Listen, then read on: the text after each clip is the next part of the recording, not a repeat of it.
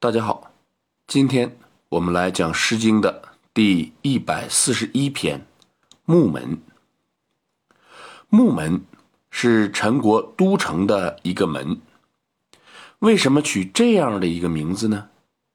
我想，应该是通过此门可以到墓地去。我们先来通读全诗：木门有吉。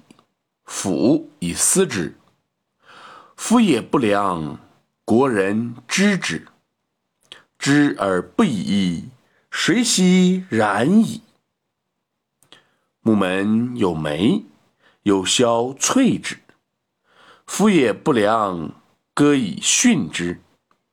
训于不顾，颠倒思于。全诗一共两章。我们发现“夫也不良”一句为两章共有，此前写的是木门，此后写的是人，所以我们将全诗分为两个单元。先看每一章的头两句，写的是木门这个地方有很多酸枣树，对这些酸枣树。可以用斧子把它劈下。又说，木门这个地方有很多梅树，树上聚集着很多猫头鹰。猫头鹰是白天睡觉、晚上觅食的鸟。梅树上聚集着很多猫头鹰，这应该是白天的场景。我们再看。后面的几句，上下两章语句不同，并非重章叠句，但是却都是对某一个男人的刻画。上一章说，那个男人不是好东西，整个都城的人都知道。既然他知道，别人知道他不是好东西，但是由始至终。他就是不改，谁惜？就是从从前一直到现在。下一章说，那个男人不是好东西，我用歌声来训导他。对于我的训导，他根本不在乎，反而颠倒是非，把我往坏处想。本诗的大意。容易理解，但是这个男人到底做了什么，才被认为不良呢？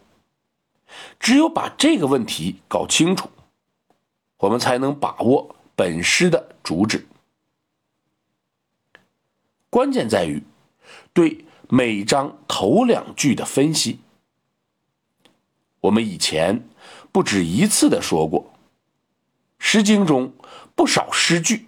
是复性合体的，也就是说，这些诗句，一方面是作者创作时眼中所见，另一方面，作者所见的事物又是经过选择的，具有比性的功用。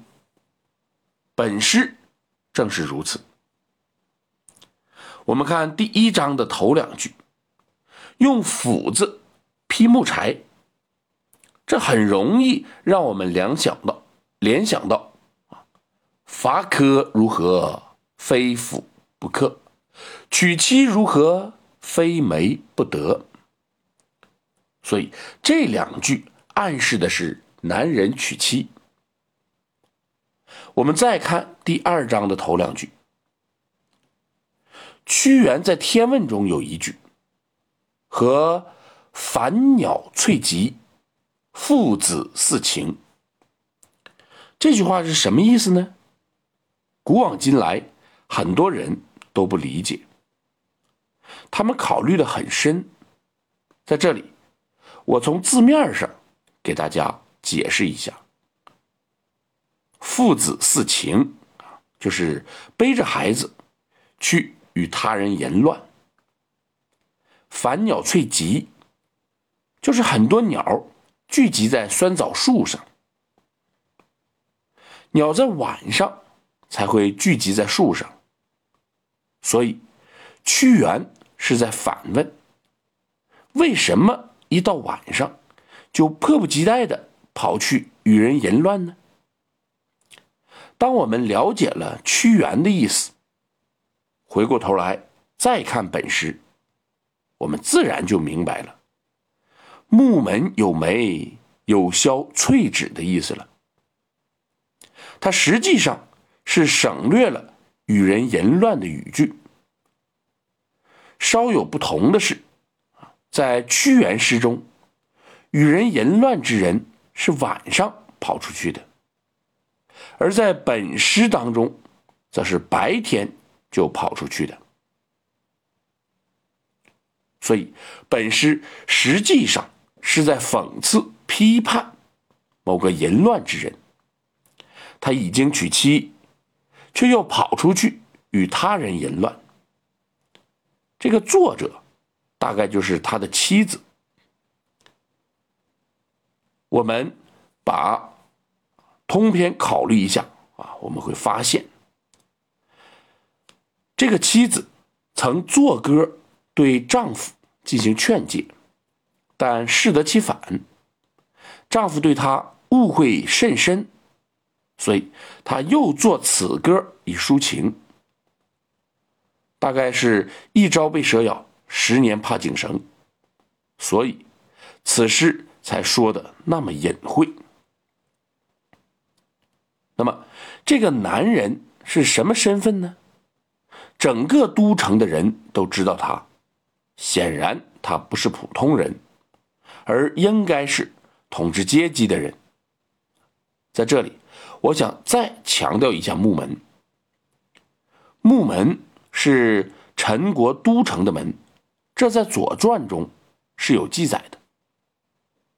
除此之外，我认为它还有一些内涵。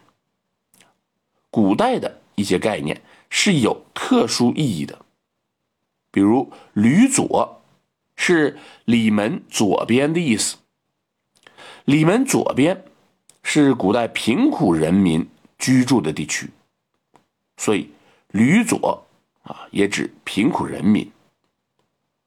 五陵指汉代五个皇帝的陵墓，即长陵、安陵、阳陵、茂陵、平陵。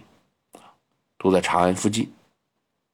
当时富家豪族和外戚都居住在武陵附近，因此后世诗文常以武陵为富豪人家聚居长安之地。